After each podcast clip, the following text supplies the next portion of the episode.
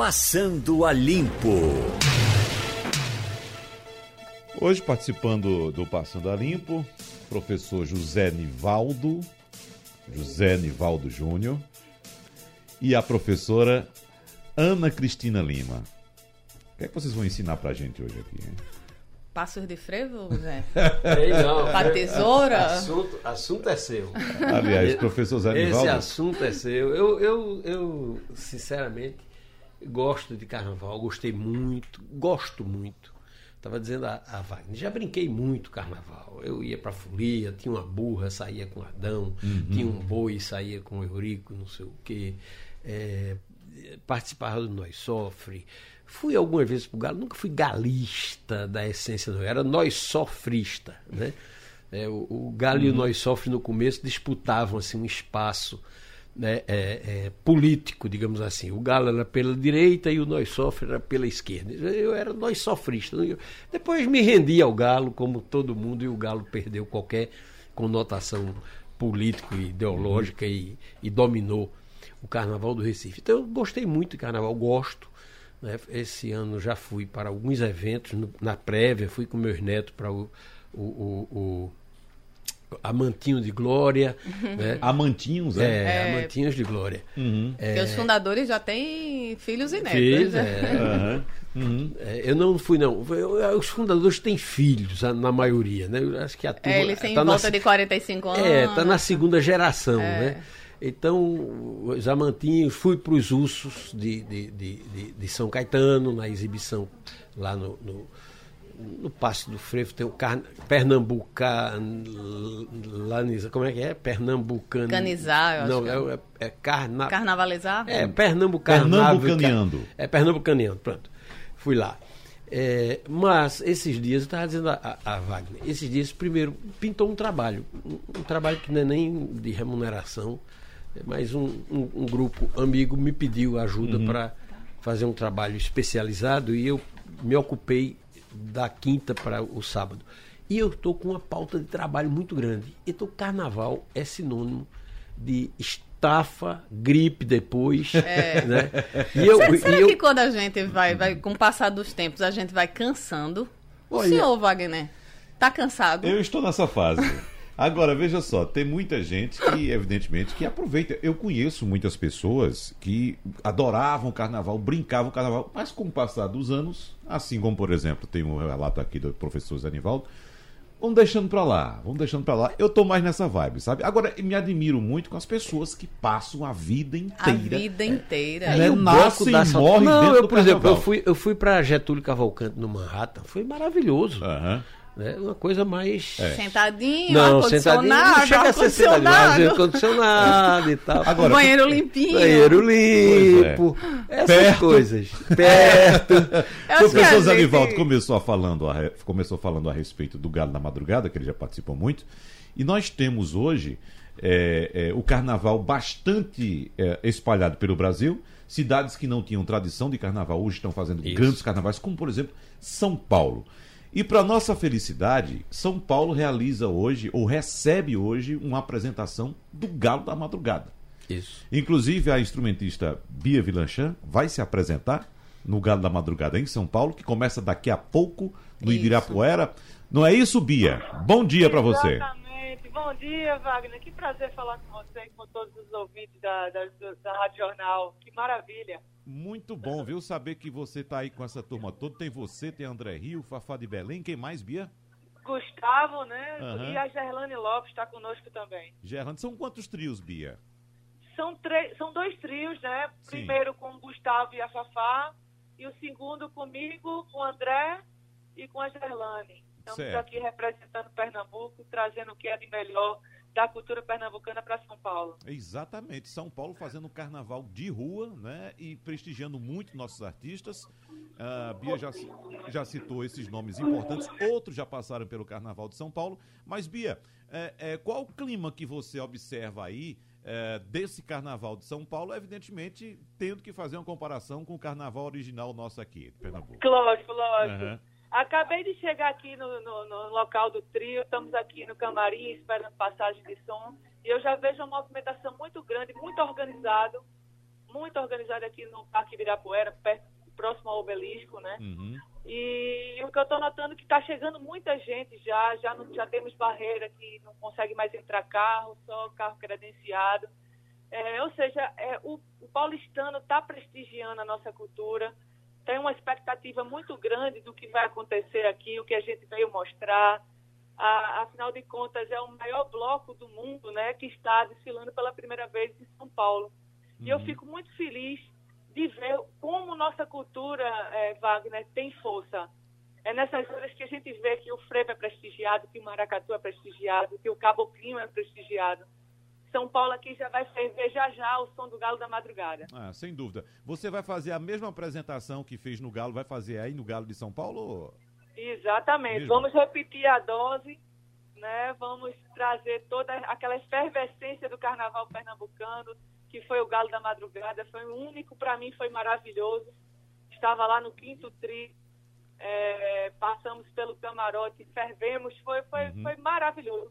O Galo da Madrugada, para mim, foi um, um marco, esse, esse galo, né? É. foi um marco em minha vida.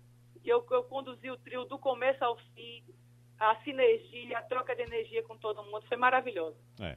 O, o Bia, agora, aí em São Paulo, eu acredito que para vocês também está sendo muito bom, porque abre-se um novo mercado, né? Exatamente. E o carnaval de rua aqui em São Paulo está ganhando uma força impressionante, né?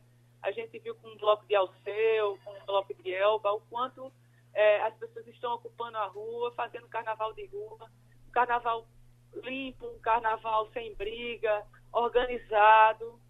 É, é isso aí, é, é- é- a gente está exportando essa cultura, né? Está chegando aqui em São Paulo e está pegando. Que, e que bom, e que bom que isso está acontecendo. Abre-se um novo mercado para a gente.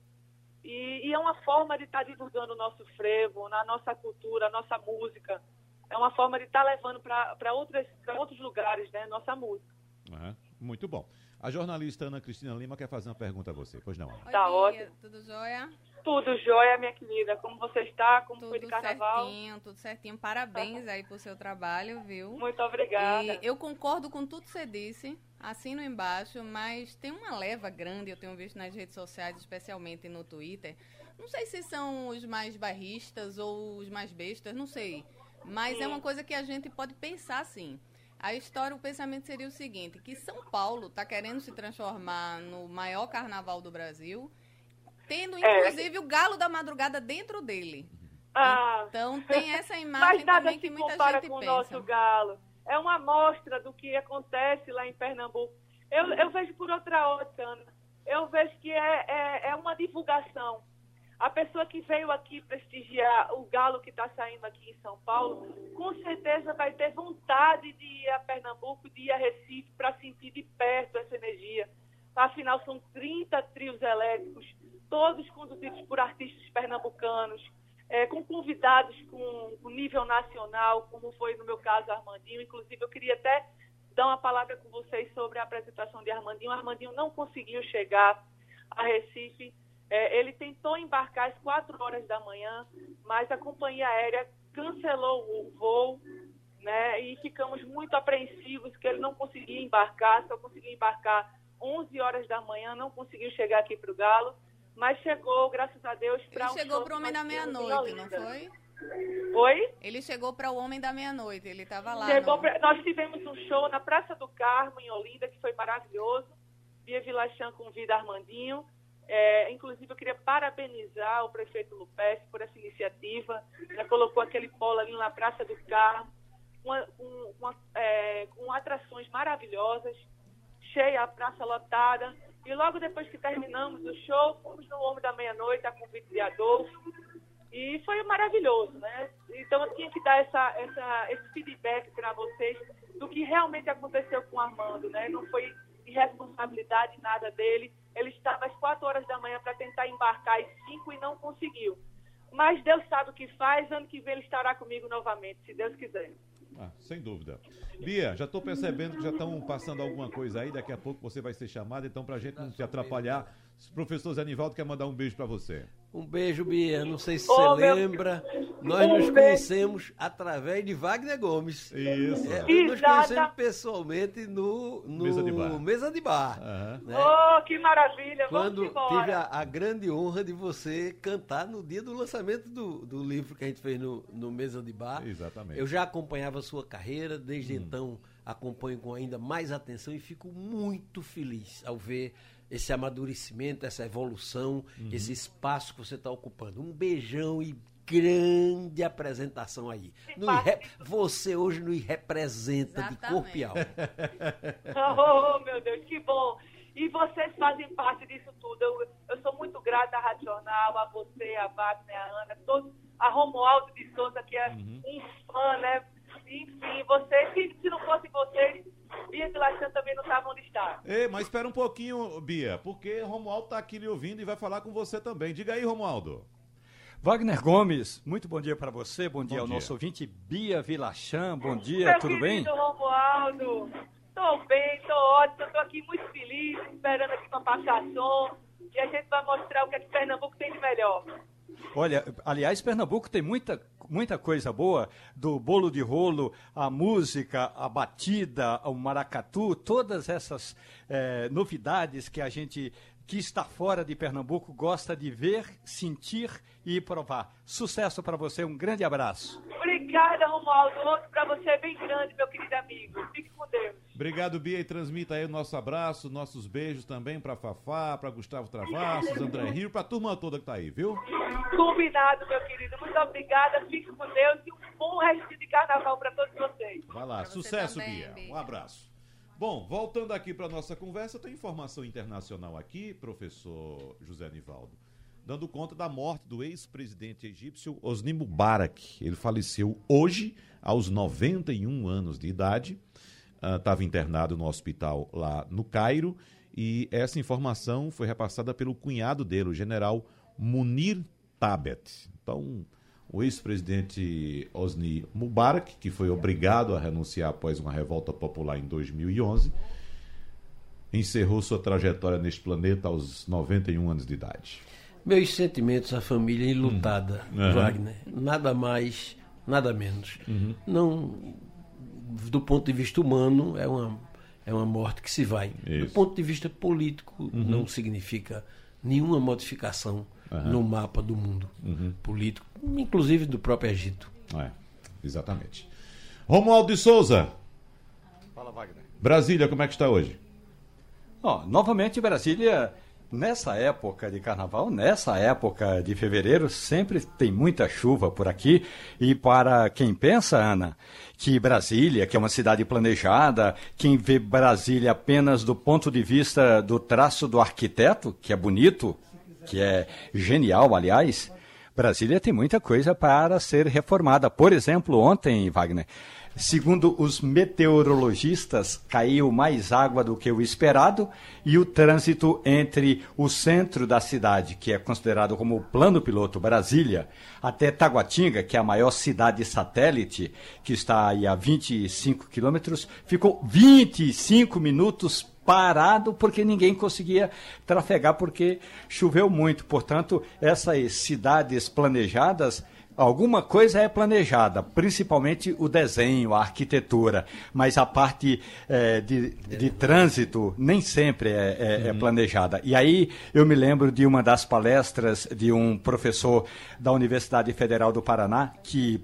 ajudou a planejar a cidade de o trânsito, mais precisamente de Curitiba. Ele dizia o seguinte: olha, essa história de abrir ruas abrir, é, fazer mais vias, mais cedo ou mais tarde, em algum canto vai terminar esse funil e vai dar engarrafamento do mesmo jeito. É o que acontece com cidades planejadas, mas planejadas só uma parte, porque a outra parte sofre como qualquer outra grande cidade e chove muito Como- em Brasília por esses dias, Wagner. Como Brasília, que cresceu desordenadamente na periferia, evidentemente, né, Romualdo? Não tenha dúvida, a gente tem eh, o planejamento eh, da cidade era para ter no máximo 500 mil pessoas, tem mais de 2 milhões e 500 mil eh, brasilienses morando por aqui, só de automóvel tem 1 milhão e, e 400 mil veículos, portanto o planejamento aí, é, literalmente, como diz o nordestino Wagner Gomes, você que conhece bem o povo de Arco Verde, antiga Rio Branco, já foi para as cucuias há muito é, tempo. É, eu estou lembrando aqui, Romaldo de Souza, que apesar dos problemas que vocês têm aí em Brasília de trânsito, eu lembro que você uma vez reclamou que demorou duas horas para percorrer 26 quilômetros. É bom lembrar que aqui a gente que demora o mesmo tempo para percorrer 6 quilômetros. É. Entendeu? Até Duas horas aqui também. É muito pior. Não tem nada, eu não conheço é, é, trânsito pior do que esse nosso aqui. E não tenha dúvida, daqui a pouco, Wagner, assim que terminar o Passando a Limpo, eu vou aproveitar o meu feriado, vou a Taguatinga e aí quero, literalmente, queria aproveitar essa inundação, mas uhum. tem pouca inundação hoje. E vou pegar o meu pai, porque a gente, ele vem aqui para casa para a gente almoçar. E certamente a gente vai se dar conta de que, num, mesmo num dia de feriado como hoje, o trânsito é intenso. Uhum. Essa história de cidade planejada no Brasil não deu certo, porque planejaram o, a arquitetura, mas se esqueceram de planejar como vai se dar a área viária. E aí Brasília tem um pequeno metrô que literalmente é pequeno, tem muito carro na rua e pouco transporte coletivo. É que então, antes a gente só pensava realmente em carro, carro, carro.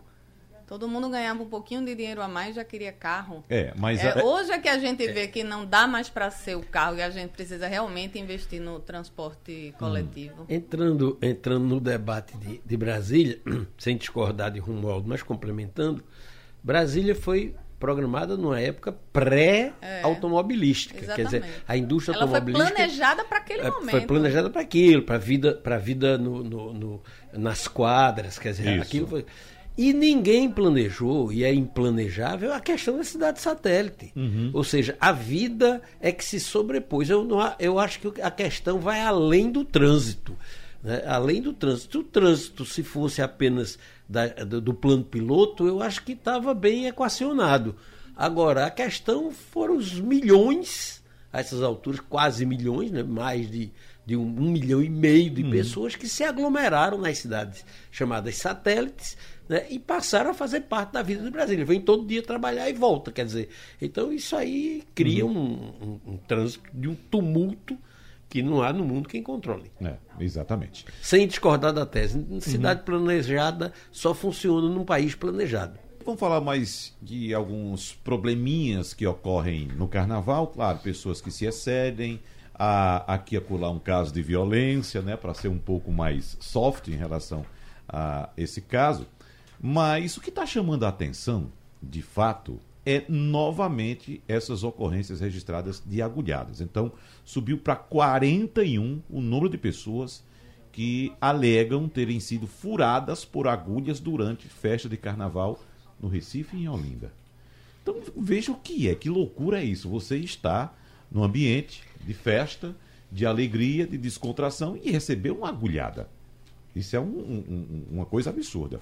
Bom, mas nós temos também aqui informações a respeito do atendimento do SAMU. Uh, foram 612 atendimentos no Galo da Madrugada, com 14 remoções.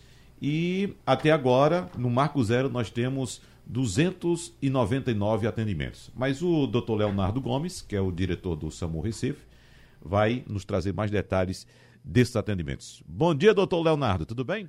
Oi, Wagner, bom dia, bom dia a todos. Satisfação estar falando contigo mais uma vez. Bom, doutor Leonardo, muito obrigado. É... Eu estava até conversando, pedindo informação antecipada ao senhor, porque o senhor mandou um relato para mim aqui dos históricos de atendimento no Galo da Madrugada. Aí 2013 foram 353, 2014 392, 2015 545, 16 caiu para 454, 17 caiu um pouquinho para 412, 18 caiu mais ainda, e 19 subiu para 427 e agora 2020 foram 612 atendimentos. Por que esse aumento tão grande, tão expressivo, hein, doutor Leonardo? Pois é, Wagner. A impressão que a gente teve nas ruas é que foi um galo maior. A gente teve uma quantidade maior de atendimentos no SAMU. Atendimentos, é, na maior parte deles foram atendimentos clínicos, a gente percebeu uma redução no número de traumas, né? Pessoas que se feriram, ou se envolver em confusão, porque levaram queda. Uhum. É, a gente acredita que tenha sido um galo maior. É, como eu te disse, a sensação realmente de ter mais pessoas nas ruas. O nosso planejamento foi pensado nisso. Nós estamos vivendo também um momento muito quente do clima, está muito Uhum. quente a cidade. Então, é, as pessoas podem ter, na hora do exagero da bebida alcoólica, infelizmente que acontece muito no galo, é, passado mal mais rápido e a gente acabou atendendo mais pessoas em 2020. É, bebe muito álcool, esquece de tomar água para se hidratar e ca- acaba passando mal. Exatamente. Aí com Uhum. o calor como está esse, a desidratação chega mais rápido, então as pessoas ficaram mais vulneráveis, digamos, ao efeito da bebida alcoólica. E também muita gente na rua. É um carnaval muito bonito, eram muitas pessoas. Uhum. Eu tive a oportunidade de circular em todos os postos médicos do SAMU e a sensação era essa, eram de mais atendimentos, era chegando gente de instante em instante. Algum caso considerado de extrema gravidade, doutor Leonardo? Não, felizmente não houve no circuito do, do Galo, né? E também no Marco Zero, né? O Marco Zero nós temos uma estrutura montada que funciona todas as noites, com ambulâncias, motolâncias eh, e o posto médico, Uhum. tudo dentro do normal, eh, pouquíssimas remoções, né? Os dados mostram que nós transferimos poucas pessoas, então a resolutividade desses postos é muito alta, né? Então você imaginar um evento do tamanho do Galo da Madrugada, você transferir apenas 14 pacientes, né, desses 612, poderia estar sobrecarregando a rede de urgência e emergência nossa da cidade. Então, a gente consegue, com esses postos médicos montados, ter uma resolutividade muito alta. A gente acaba transferindo alguém que tem uma suspeita de uma fratura, um paciente que precisa fazer um exame complementar, que o posto não faz, né? Então, aí acaba tirando pouquíssimas pessoas do circuito. Aham. Agora, doutor Leonardo, esse caso das agulhadas, chegou algum caso desse para ser eh, avaliado pelo SAMU ou não? Chegaram, Wagner, até a noite de ontem foram seis relatos, né, pessoas que a gente, durante o exame físico, né, quando os colegas examinam, não, não conseguiram identificar nenhum corte maior, nada disso, mas ele é atendido e é orientado a procurar a rede de referência estadual, que é o Hospital Correia Picanso, Isso. para que ele possa fazer os exames, para descartar ou iniciar já a profilaxia, né, com as Uhum. medicações que podem ser essas, transmitidas por uma agulhada. Então, assim, ano passado foi um número maior, mais pessoas nos procuraram, mas até agora é um número menor, mas a gente tem acompanhado pela imprensa aí que está acontecendo novamente. Infelizmente, pessoas aproveitam o momento do começo de festa para fazer situações como essa. É, que pena, né? Doutor Leonardo Gomes, muito obrigado pela sua colaboração. Quer deixar algum recado para o Fulião, que está indo brincar o carnaval agora, nessa terça-feira, teoricamente, o último dia do carnaval? Pois é, Wagner. Aqui é sempre pedir moderação, né? As pessoas pensam que no último dia vão recuperar tudo que não curtiu ainda, que não dançou, que não brincou, que não bebeu. Mas carnaval tem todo ano, a gente tem que saber aproveitar também muito bem o último dia. Hoje está previsto a ração do frevo lá no Marco Zero. Então, nada mais pernambucano do que o nosso frevo. Então, vamos com calma aí. Mas caso exagere, eu preciso de algum atendimento, o SAMU está preparado e pronto para atender. Muito bem. Doutor Leonardo, um abraço, muito obrigado e bom trabalho. Espero que tenha pouco trabalho, viu, nesse último dia. Ah, com certeza. Eu também vou torcer. Obrigado, Wagner. Valeu. Um abraço. Bom, a respeito ainda dessas agulhadas, 33 pacientes realizaram a profilaxia pós-exposição para prevenir infecção pelo HIV e outras infecções. Agora imagina, Ana, o que é que você O desespero vai buscar alegria, diversão numa, numa festa de carnaval e, e volta para casa com uma bronca desse tamanho, né? E até realmente descobrir que você não tem nada é um Pois estresse. é. Você acaba seu carnaval da sua família toda. Você fica preocupado com uma doença. Esses remédios, eles não são fracos. Ele- Eles, eles ferram você por dentro também, combatem uma coisa e, e prejudica outras. E não tem o que fazer. Os Todo efeitos ano colaterais são péssimos, né? A gente, é, a gente imagina que é só uma agulhada com nada, é só uma brincadeira de muito mau gosto. Mau gosto. Mas. Mas veja só, você- mesmo só uma agulhada que não tenha nada naquela. Pelo menos tem o tétano também, não é? Sim, mas você, é, você a- aquela agulha entrou numa pessoa e daqui a pouco entra em outra. Verdade. Entendeu? Então você corre, tem um risco de Verdade, contaminação verdade. aí grande. Mesmo que a- na partida seja só Que não uma tem um intenção, sangue é, uma contaminado. intenção de fazer Uhum. uma brincadeira, de dar um susto, de não sei o quê, mas no decorrer da brincadeira É isso. pode ocorrer a contaminação. Isso é uma coisa que é bom, não, não tem adjetivo. Uhum. Carnaval, eu vou puxar agora outro, aproveitar essa. Tem, tem alguma pauta emergente? Não, não, aí? não, não. Olha, carnaval é, é uma coisa que é, é- é muito interessante. É- é- o carnaval chama excesso. Né? Carnaval é uma festa de excessos. Muita gente não gosta de carnaval. Tenho muitos amigos no festival. Eu não sei como é que numa crise dessa a pessoa sai de casa, a pessoa está pobre, está não sei o quê, está com dificuldade e ainda arruma dinheiro para tomar cachaça, cair na folia, não sei o quê, não sei o quê.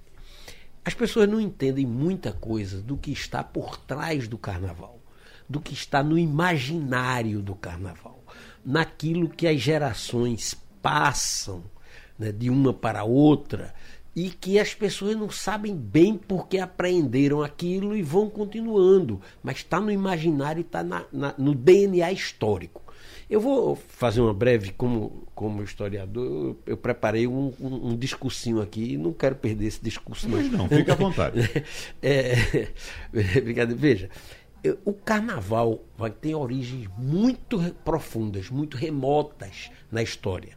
Né? O carnaval vem da pré-história vem, vem do tempo da comunidade primitiva. Se a gente às vezes assiste filme de índio, né, mais índio dos Estados Unidos, infelizmente nós não temos uma, uma grande é, é, é, filmografia né, sobre o índio brasileiro, mas sobre o americano tem. E você vê sempre que eles estão, em algumas ocasiões, dançando, fazendo festas, fazendo é, comemorações. E, então a dança a máscara. Né? A gente vê aqueles povos primitivos do Oriente dançando com máscara, fazendo verdadeiras orgias, né? mascarados. Isso vem da comunidade primitiva. Quando veio a, a, a história chamada propriamente dita, a civilização, ela herdou, ela trouxe algumas coisas da comunidade primitiva. Por exemplo, já na Mesopotâmia, veja, naquele. Vamos, vamos, vamos começar da Mesopotâmia, vai ser rápido o percurso. Na Mesopotâmia existiu duas festas é, é, especiais. Uma era é, a festa do Ano Novo, que coincidia com o Carnaval. O Ano Novo era uma, era uma festa. E aí existia um negócio chamado inversão de papéis. Repare que coisa interessante, como era o Carnaval na Mesopotâmia. O rei cedia o trono para um prisioneiro o prisioneiro ocupava o trono, vestia as vestes do rei, comia a comida dos reis, transava com as mulheres do rei, passava alguns dias sendo rei, e na quarta-feira deles, quer dizer, e, e como, como no melhor da festa chega a quarta-feira, é. ele era tirado do trono, chicoteado e executado, e o rei voltava para o seu lugar. Uhum. Era uma inversão simbólica de papéis. Outra inversão simbólica da Mesopotâmia também era as festas de Marduk, o, o, o deus supremo. Nas festas de Marduk, o, o rei passava o seu dia de escravo. Era chicoteado, desprezado, cuspido na, na frente da estátua do, do rei, que era uma demonstração de que o rei estava abaixo do Deus. Ele passava aquele dia de escravo e depois voltava para o trono, normalmente. Em Roma, na, na, na Grécia, tinha as, as bacanais. As, então, isso estava ligado a quê? A inversão de papéis, quer dizer, os escravos se, se fantasiavam de, de, de, de, nobres, os nobres faziam o papel de escravo né, nessas, nessas festas, e tinha bacanais bacanal mesmo. Uhum. Vou, vou, usar uma expressão grosseira, mas todo mundo comia todo mundo. Uhum. Era, era, aquela, era aquela liberou geral, né, sob as bênçãos do deus Baco, eram festas religiosas. Né. Na Idade Média, continuaram as festas de inversão do papel. Então as pessoas no, nesses, nessas festas elas não só liberam as suas energias sexuais reprimidas, porque na sociedade é, é, é, competitiva na sociedade de classe, na sociedade em que a gente vive, o que é que acontece? Acontece a apropriação das pessoas pelas pessoas através do casamento. É minha mulher, meu marido. É uhum. É como se fizesse parte de uma apropriação. E as pessoas, a natureza não é assim. Né? Um, um, casamento é, é, fiel, que é uma coisa muito bonita. Né? Eu acho, por exemplo, que meu pai e minha mãe tiveram um casamento fiel ao longo de de mais de 50 anos, 60 anos talvez, eu não lembro exatamente quantos anos eles passaram, mas um casamento fiel, absolutamente fiel. Mas aquilo não é de acordo com a natureza, não. A natureza não é fiel. Né? A fidelidade é uma opção é, da sociedade. Então, na própria Idade Média, naqueles ambientes religiosos, quando chegava a época do Natal já, as pessoas começavam a liberar. Então, por exemplo, as, as inversões. Os homens vestiam-se de mulher. E aí o que é que faziam? Invadiam as casas, agarravam as moças. Uhum. Como estava vestido de mulher, tinha uma certa uma certa liber, liberalidade. Aí os caras vestidos de mulher entravam, beijavam as moças, agarravam as moças, transavam com as mulheres, hum. comiam a comida da casa. E isso era tido como. Eh, quer dizer, uma brincadeira. Brincadeira Sim. pesada, mas era uma brincadeira. Uhum. Né? Então, com o passar do tempo, assim, as pessoas iam se fantasiando invertido. Por exemplo, era comum os senhores se fantasiarem de escravos e os escravos se fantasiarem de senhores. Né? Isso ao longo do tempo. Aí veio a quarta-feira de cinzas, aí veio o jejum depois, que era a penitência, mas antes da penitência estava tudo liberado. Uhum. Né? Então a própria igreja tolerava isso como uma válvula de escape. O uhum. carnaval sempre foi uma válvula de escape. Quando Agora, chegou. Me diga só, professor. A igreja chegou depois ou esse movimento começou junto à igreja? Uma orientação, digamos, encaminhamento feito pela própria igreja? Veja, isso já existia. Isso, uhum. como eu disse, veio de longe. Uhum. Com o nome em... carnaval, que é carnaval. É carnaval é, da, é, é, medieval. Veio... veio da igreja. É. Uhum. Né? A liberação, digamos assim, uma tradução bem livre, Ana. É. Carnaval é liberação da carne. Né? É. Né? Você... Vale a carne. É. Então, é, no, em todos os sentidos. Você podia comer carne né? e podia comer carne. Uhum.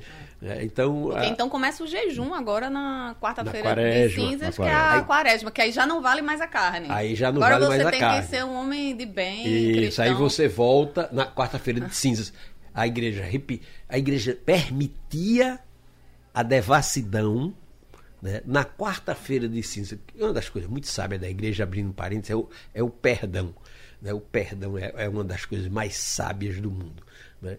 É, é, é tudo na, na, na, Idade Média, quando o sujeito era excomungado, eu vou, eu vou ser rápido, Ana, é, é, quando o sujeito era excomungado, o camarada fazia uma cena, apagava as luzes, era uma coisa dramática, e tu verás o fogo do inferno, queimarás pela eternidade, tua carne se consumirá. Aí no fim, a última frase da excomunhão, a menos que te arrependas. Uhum. Né? Então, o arrependimento é uma coisa muito sábia uhum. da igreja. Mas, enfim, na quarta-feira todo mundo se arrependia, ia para a igreja, recebia cinza na cabeça, né? por isso quarta-feira de cinza, botava cinza, humildade e passava 40 dias sem comer carne, 40 dias de abstinência sexual, muitas vezes. Quer dizer, era uma, uma fase de penitência. Coincidia né, coincidia com a fase do fim do inverno, quando as comidas já, já iam ficando escassas mesmo. Então, o jejum era quase obrigatório. A igreja religiosizava o jejum. O jejum que era né, necessário. Que, que, era necessário. Mas, enfim, é, aí vem. A, quando o carnaval vem para o Brasil, é, em primeiro lugar, ele, ele começa a se manifestar tem um quadro de Rugendas que eu gosto muito. Tem uma reprodução, inclusive, no restaurante Amadeu. Eu gosto muito daquele quadro de Rugendas. É um maracatu. Né? O que era o maracatu? Maracatu era uma inversão de papéis. O escravo e a escrava se tornavam reis. Eram os reis do maracatu. Né? Assumiam sua identidade ancestral ali disfarçado de carnaval. Como era uma brincadeira, o rei, a rainha, eram tratados como rei, como rainha, quer dizer, era uma coisa é, é, é, é, a inversão dos papéis. Depois teve o, o, o intrudo, vou dar um, um, um, salto. Teve o intrudo. O que era o intrudo? O intrudo era o antecedente do mela-mela. Né? As pessoas faziam é, artefatos que podiam ser desde água perfumada até xixi, né? lama e, e, etc. E jogavam nas pessoas. Então, é, era a vingança dos escravos. Olha, os escravos tinham que se comportar o tempo todo bem comportadinho. Quando chegava no, no, no intrudo, as mocinhas bonitinhas que eles carregavam no ombro né, nos dias normais, com aqueles vestidos, levava era, era coisa de lama, de uhum. lixo, de não sei o que e tal. Tanto que o intrudo foi proibido. Né? Como o Mela Mela foi proibido depois. É. Né?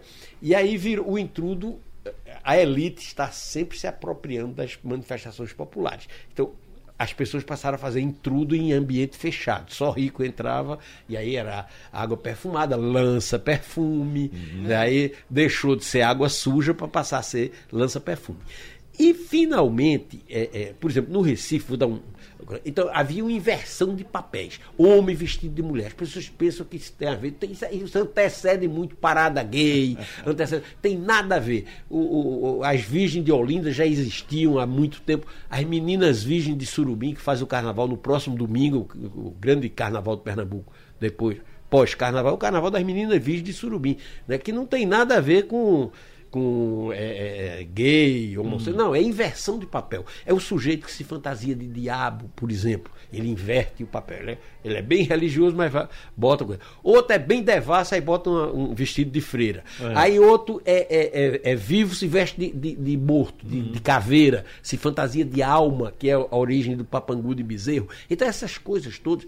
E, e o frevo, que quero só registrar, acho que todo mundo sabe disso, mas o frevo surgiu da belicosidade o frevo surgiu do confronto entre os blocos é, é, temáticos de, de, de, corporações, quer dizer, os lenhadores tinham o bloco dos lenhadores, o, os açougueiros tinham o cachorro do homem do miúdo, uhum. e assim por diante, quer dizer, cada um, cada corporação tinha o seu bloco. E, esse, e havia uma rivalidade. Quando esses blocos se encontravam e marcavam o encontro pelas ruas estreitas do Recife, o pau cantava. Então, o pau cantava os capoeiristas dos bairros e, e ligados às corporações iam na frente. E aí o pau cantava. Quando a, o, ficou claro que o pau cantava, a polícia começou a dar em cima. Então os caras passavam a disfarçar a, os golpes de capoeira em passos de frevo, é. uhum. em passos de dança, ritmava e tal, mas o pau continuava cantando ali no meio. Mas só que parecia dança. Né? Então é, é, é, o frevo surgiu da capoeira, o, né? O São frevo, passos, inclusive, bem parecidos. Bem parecidos. Acrobacias parecidas. Acrobacias parecidas. A gente, a, gente, a gente pega uma acrobacia de capoeira e pega uma, um desses acrobatas de, frevo, é muito parecido. Quer dizer, é a estilização da coisa. Então, o carnaval, eu quero dizer o seguinte: inversão de papel, irreverência. É, é, um pouco de violência também, uhum. né? Porque a violência Já é que você está extravasando o ano todo, você extravasa aquilo. Camarada, ainda ontem eu vi é, é, numa rede social, um amigo postou. Que, que graça tem isso? É, é homem e mulher se empurrando, não é. sei o quê. Isso é um extravasamento de violência. Agora, chega, graças a, digamos, não digo nem tecnologia, porque isso não é tecnologia, a, a, a, a desvios, digamos, é, é, da própria situação de saúde do mundo ocidental a esse ponto, esse deplorável e com nenhuma defesa e com nenhuma coisa. Quer dizer, de furar os furar, outros. Perfurar. Mas, e agredir, sair é. para brigar também. Não, o sair né? para brigar faz que parte eu... da história do carnaval, viu, Ana? Faz parte da história. Faz, isso é. Como isso também é... a libertinagem. A li... é, mas, é, então, mas precisa ser controlado, né? Assim, eu, ok, eu, eu entendo que faça parte da natureza humana uma série de coisas. Mas nós. Vivemos em outro somos... tempo, né? É, Isso quer dizer, né? É, exato. Não é só vivemos em outro tempo, nós vivemos sob leis. Uhum. Então, há leis acima da gente em que vai me impedir de olhar para você e tocar em você. Abrir um parêntese aqui no meio da folia para a gente falar um pouco de política, Romualdo, porque a ala do PSL ligada ao presidente Luciano Bival, presidente do partido, no caso prepara uma nova investida contra o grupo de deputados que ficou ao lado do presidente Jair Bolsonaro na disputa pelo comando do partido no ano passado. Uh, me parece que os bolsonaristas também já estão convencidos de que o Aliança não uh, estará formado até uh, dentro do período exigido pela lei, não é, Romualdo de Souza? E já migram também para outros partidos, como por exemplo o Republicanos. Mas e essa disputa aí pela hegemonia na Câmara? Como é que vai ficar? Até porque tem a informação também que após o carnaval, essas novas representações contra congressistas de Bolsonaro serão protocoladas no Conselho de Ética do partido, não é isso? Olha, tem um detalhe que é importante, que é o seguinte: um líder de uma legenda, no caso do PSL hoje, o líder é Eduardo Bolsonaro. Ele, quando perde a maioria, deixa de ser líder. Se a maioria dos parlamentares assinar um apoio a outro nome, o líder automaticamente é destituído. Então, o Eduardo Bolsonaro anda meio que ali no fio da navalha, pedindo apoio a um, pedindo apoio a outro, porque se ele perder o apoio da maioria, ele deixa de ser líder. E líder tem papéis importantes. Primeiro, na orientação das votações, depois, na distribuição das tarefas da legenda, dos parlamentares daquela legenda, quem vai integrar aquela ou aquela comissão, quem vai ser relator. Então, tem um papel fundamental. Além do que, tem um gabinete próprio, com gente, com assessores, com equipe, e aí você pode nomear, eh, dependendo do tamanho da legenda, 10 até 15 assessores. Esse é o papel importante do líder e que Eduardo Bolsonaro não quer perder.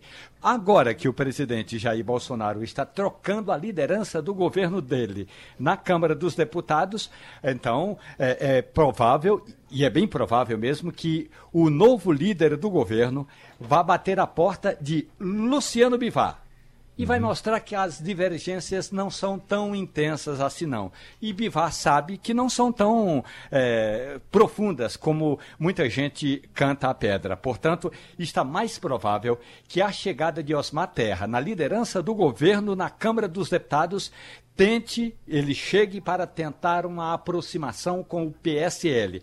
E ele vai dizer o seguinte: que ainda que um ou outro parlamentar queira deixar a legenda para migrar para outro partido, e aí eu estou me referindo sair do PSL para ir para Patriotas, por exemplo, é apenas um momento político que não vai levar a nada. Por quê? Porque este ano é ano de eleição municipal ainda há uma esperança muito grande nas hostes, no grupo do presidente da República, de que esse aliança saia este ano. Dificilmente vai sair, porque boa parte das assinaturas está sendo rejeitada, Wagner Gomes, pelos cartórios eleitorais uhum. e o e o prazo é muito curto. É, é, Romualdo, uh, o ano passado, nessa mesma época, uh, o primeiro carnaval de Jair Bolsonaro como presidente da República, ele estava bastante ativo e se envolveu em muitas polêmicas no ano passado, né, através das, das declarações que fez pelo Twitter. Ele está calado esse ano, Romualdo? O que é que ele está fazendo? Tá... É, dessa vez, o presidente da República, que até hoje, o final da tarde, está lá no interior de São Paulo, mais precisamente no litoral, em Ubatuba, é, ontem ele pegou uma moto, a moto dele, saiu um, um grupo de seguranças atrás e ele foi passear para testar a popularidade e foi até é, onde a gente pode dizer na linguagem popular, foi aprovado. Então desceu, cumprimentou e voltou para casa. É, não tuitou nada de muito importante, de muito polêmico, e retoma hoje aos trabalhos. E aí já retoma com uma reunião. Ele vai se reunir com o ministro da Defesa e com o ministro da Justiça e Segurança Pública. Do general Fernando Azevedo Silva, ele quer saber como é que está sendo o cumprimento da GLO, Garantia da Lei e da Ordem, lá no Ceará, que termina agora, já na semana que vem. Uhum. As tropas eh, das Forças Armadas ficam por, por, um pouco tempo. E do ministro de, da Justiça, ele quer saber de Sérgio Moro como é que está a presença eh, da Força Nacional. Porque até aqui não houve muito convencimento para que a turma que está fazendo o motim, os, os policiais amotinados, deixem os quartéis. Por enquanto, é apenas negociação, Wagner. Romualdo, e chamando a atenção essa questão do Ceará, ah, acho que todos vocês estão acompanhando, o professor Zé Nivaldo, Ana Cristina Lima, como cresceu a quantidade de homicídios no Ceará nesse período, né? Mais de um homicídio por hora, que coisa absurda, né, Romualdo? Olha, até ontem à noite eram, eram 147, 150, uhum. é, porque a contabilidade. E, e, e, Wagner, há uma ação da Polícia Civil que é para, digamos, praticamente um, dobrada, porque a Polícia Militar, ou boa parte dos agentes da Polícia Militar que estava de plantão, não compareceu ao trabalho, o que significa, na linguagem militar, deserção, ou seja, teve uma missão e não foi cumprir a missão. E aí a Polícia Civil está se desdobrando para fazer, para, é, fazer esse trabalho, não de patrulhamento, que não é função da Polícia Civil, mas está fazendo esse serviço de recolher cadáver, é, de atendimento nas delegacias, e a gente sabe como é que é, época de carnaval tem sempre um grande número de atendimentos também em Fortaleza, no Ceará. 147 homicídios registrados até ontem, viu? No Ceará, desde o início Tudo do motim. na periferia, não é? Isso é sempre na periferia. Quem sofre realmente é, é o pobre. Uhum, e com essa briga dessas facções. É. Romualdo de Souza, Primeiro-ministro, ex-primeiro-ministro preso no Peru pela Polícia Federal, acusado de receber propina da Odebrecht, é isso? Geud Simon. Ele foi primeiro-ministro na gestão de Alan Garcia. Lembrando, no ano passado, eh, eh, em abril, não sei a data, eh, o dia do ano passado, quando a Polícia Federal bateu a porta de Alan Garcia, ele deu um tiro na cabeça e se matou. Agora, um ano, praticamente um ano depois, as investigações chegaram à casa de Geud Simon, que foi, como eu disse, é, primeiro-ministro é, no mandato de Alan Garcia. Ele é acusado, segundo as investigações da operação que investiga cobrança de propina lá no Peru, acusado de ter recebido cerca de 2 milhões de dólares da construtora Odebrecht em, em troca de favorecimento de concessões de construção de rodovias, de pontes e viadutos. Portanto, a Polícia Federal de lá, que não tem esse nome, mas meteu eh, na, na cadeia, botou atrás das grades o ex-primeiro-ministro do Peru, Geud Simon, que agora vai ter de responder, Wagner, justamente pela investigação que está sendo feita lá no Peru em torno de cobrança de propina, pagamento de propina da brasileira Odebrecht. Muito bem. Professor Zé Nivaldo estava dizendo aqui, falando aqui a respeito do intrudo, fez, discorreu muito bem sobre a história do carnaval. Uh, e eu tô, tô, lembrando aqui também que tem uma matéria publicada hoje no Estadão, acho que é um artigo, não é uma matéria, não, é um artigo, exatamente, falando a respeito do que pode ser considerado universalmente o cheiro mais nojento para os humanos, o pior fedor, o maior fedor, né? E é, nós vivemos, acho que da nossa origem também, né, professor, aqui no Brasil, nós temos, nós brasileiros, temos muito cuidado com a limpeza corporal. O, o, o cuidado que não existe em outras regiões, que meus colegas aqui, quando saem para fazer cobertura de Copa do Mundo em outros países tal. O povo muito bonito, mas muito fedorento. A gente entra no metrô, é um fed... de manhã cedo, o povo já está fedendo, né?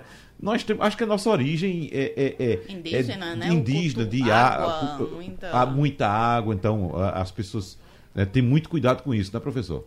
Olha, Wagner, é, a Europa, eu, não, eu não, não, não sei a situação do Oriente, da Índia, desses países da África e tal. Agora, na Europa, existe uma grande parte. A grande parte do ano é frio, é frio mesmo. O inverno europeu, só quem sabe o que é o frio do inverno é que quem já viveu o frio do inverno. O frio é, é, é uma sensação é, é difícil de transmitir, porque dói. Dói, frio. É. Fura, queima, é frio como se fosse queima, um queimou. Frio, ele... frio dói mesmo. As pessoas ah, é frio. É. Agora, é frio dói. Então, para tomar banho no inverno, mesmo no fim da, da, da, do outono, que já fica bem frio, e no começo da primavera, que continua bem frio, o cara tem que tirar a roupa. Que... E as casas nem sempre, recentemente até que são, mas nem sempre eram calefadas, tinham calefação. E nem então, água quente, nem todo mundo e, tem e água nem quente. todo mundo tem água quente. Então, tomar um banho no inverno era uma coisa é impossível. impossível.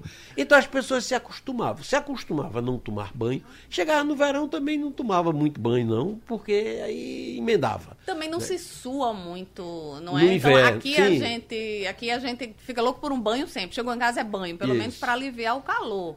Mas Sai, não, quando sai de casa toma, toma banho, quando, volta, toma toma banho. banho. É, um, é alívio. Agora lá você não sua. Você Então, tem essa, você tem razão, Ana. No inverno, no, quando não no sua. inverno, no Quando inferno. a temperatura esquenta, aí as pessoas suam muito, É. né? E aí fica um mau cheiro horroroso, porque é é sem cebola, preconceito, né? olha, sem preconceito racial nenhum, né? Mas cheiro de suor daquele branco europeu. né? É uma coisa assim insuportável para as minhas narinas. É um, é um tormento.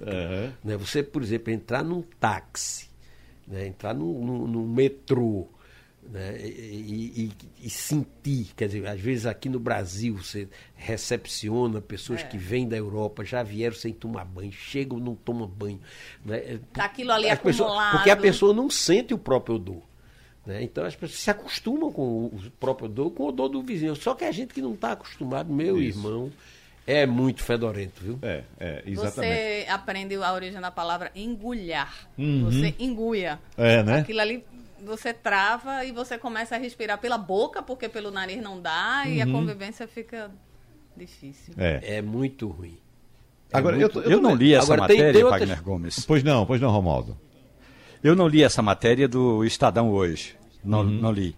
Mas eh, já li outros estudos, eh, e inclusive quando a, a, a Rádio Jornal me mandou para fazer a cobertura daquele terremoto, terremoto do, no Haiti, eh, dez anos atrás, eh, os técnicos eh, da Unidade de Saúde da ONU, que receberam alguns jornalistas, me disseram que eu deveria estar preparado, claro que eles não usaram essa palavra, Ana, mas a palavra era justamente essa, para não enguiar. A decomposição humana é um dos fedores mais repugnantes para o organismo. E realmente, quando você encontra um, dois, três, cem, cinco, dez mil, cinquenta mil cadáveres pela frente, realmente eh, é, é um dos cheiros mais eh, insuportáveis. Agora, é claro que também tem, do ponto de vista da psicologia ou do, do psicológico, que você tem de estar preparado para ver aqueles cadáveres em decomposição. Mas o cheiro da decomposição humana é um dos piores. É. No artigo do, do Estadão, Romualdo, é, a jornalista aqui que assina a matéria diz que o melhor candidato a cheiro universalmente repulsível, repulsivo, identificado pela pesquisadora Pamela Dalton, uma psicóloga americana, é, foi um uma substância desenvolvida para imitar o cheiro das latrinas de campo do exército. Então, Enxofre com. é, é, imagina como é esse negócio, né? Bom, mas é. Qual é a sua programação para hoje, Ana? Trabalhar, Wagner. Terça-feira de carnaval. Trabalhar. Eu, São João e Carnaval são as épocas que eu mais trabalho. Eu tiro- eu Que tiro- bom, né? Eu tiro férias em meses não convencionais. Uhum. Então, é trabalho hoje até amanhã. E essa semana é toda de relatório para cliente. Muito bom. Então você já está naquela fase, de acordo com a nossa conversa inicial aqui, já deixou o carnaval também para lá, né? Coisa Deixei, passado. mas no dia que não tiver trabalho, eu volto sim, com certeza. Eu adoro carnaval. Sou de Olinda. Uhum. Então, adoro carnaval. Não, você não é de Olinda, não. Você é de Crato, no Eu Ceará. sou de Brejo Santo, rapaz. Brejo Santo, pronto. Mas eu sou olindense de corpo e alma. professor tem trabalho também, né? Hoje, professor? Não, eu hoje vou tranquilizar, vou relaxar, Uhum. descansar um pouquinho, recarregar as baterias, porque amanhã, às É. 14h30, eu já estou no batente. É. E só lembrando aqui, a gente, é, evidentemente, quando está num, num- num polo de folia, a gente acha que o mundo todinho está ligado naquele negócio ali, né? Mas semana passada eu relembrei de uma pesquisa que foi encomendada pelo, pela, pela CNT, foi recomendada ao Instituto Census, pela CNT, para saber qual era a, a percepção do povo brasileiro em relação ao carnaval. E surpresa para muitos foi que a maioria diz que detesta o carnaval. 60%. Ah, tá é? de 57% detesta o carnaval. Aí tem outro grupo que adora, que vai participar. É porque a gente tem o hábito de achar que naquele mundo ambiente tá ali, tá é. todo a gente mundo. faz um recorte do que vem em rede social. E não é assim. O que a gente encontra aí de gente saindo do, do, do, do Recife, de Olinda, para ir para o interior, para ir ficar numa praia, ficar sossegado, lendo livro, fazendo uma coisa longe de folia. Existe um mercado muito grande de quem não Isso. gosta do carnaval também. O É mercado verdade. é o carnaval. Mas existe o mercado daqueles que não gostam de carnaval. Wagner, só para registrar. Bom, primeiro eu me identifico, estou acompanhando o Carnaval dos Netos, me identifico. né, meu filho, meu neto, ontem no Amante de Glória, é emocionante. O menininho de um ano e pouco, Gael, está na folia, os outros estão na folia. Eu acho isso ótimo, porque é a continuação né, dessa, dessa tradição, dessa boa tradição. Né, esse, esse, esse pessoalzinho que está aprendendo, pessoalzinho novo, que está aprendendo a brincar o carnaval, e como os pais aprenderam, né, esses não vão sair furando ninguém, esses não vão sair criando confusão.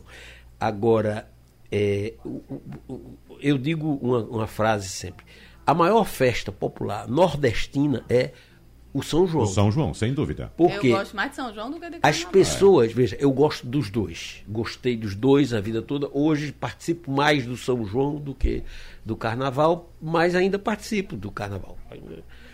Participo um pouco. Esse ano eu estou me guardando porque a, a tranqueira está grande e eu não posso chegar quarta-feira tossindo, é, com gripe, arriado, estourado. Você é tá uma o questão contrário mesmo da música, né? Tá se guardando para quando, para quando o carnaval, passar. acabar. É, tô me guardando para quando o carnaval passar. Agora, é, é, sem dúvida, Wagner, as pessoas fogem do carnaval. Tem muita gente que diz: ah, eu vou fugir do carnaval. E com relação ao São João não tem isso. Tem eu vou para o São João. Né? Você São tá João chega nas nossas mesas é, também. é, né? Eu vou para o São João e eu fujo do carnaval. Então tem muita gente que gosta. É.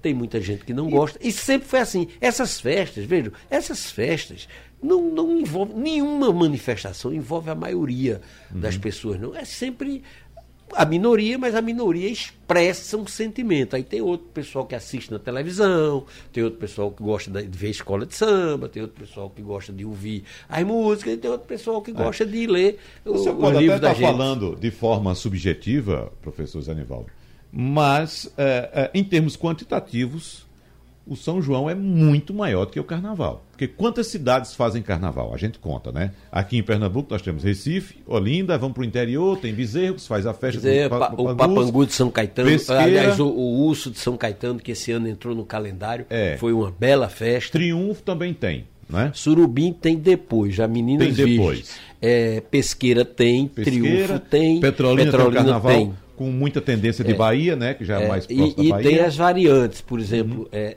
é, Gravatai faz um negócio lá de rock e tal. Não, Aliás, jazz. De jazz. jazz, é. Aliás, eu jazz. quero, eu quero registrar um lamento aqui Uhum.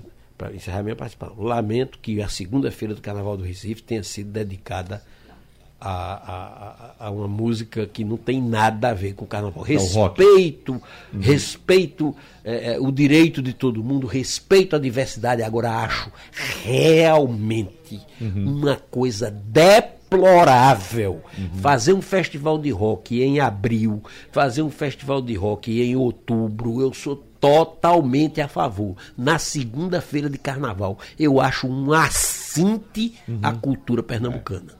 Agora, só para concluir a questão, é, o São João a gente não tem condições de dizer nos dedos quais são as cidades que fazem. Não, Não, e eu acho todo que tem mundo mais faz. verba. O São João tem É. mais é verba para E o ano outra inteiro, coisa. tem mais investimento em É. marketing, tem mais atração. E o espaço de tempo também é maior, que o São João é o mês de Aí o junho. mês todinho. Isso. É o mês de... E começa é, muita coisa já É. em maio. E a gente está falando aqui de Pernambuco. Se você for para Bahia, Nossa, Bahia, o interior no- da Bahia é um negócio impressionante. Praticamente toda a cidade faz uma festa de São pegam João. os artistas daqui todos Ex- exatamente. Então, em, em termos de tamanho, não- eu não tenho dúvida nenhuma de que o São João é muito maior Olha, do que eu o vou fazer Carnaval. um registro sobre o São João.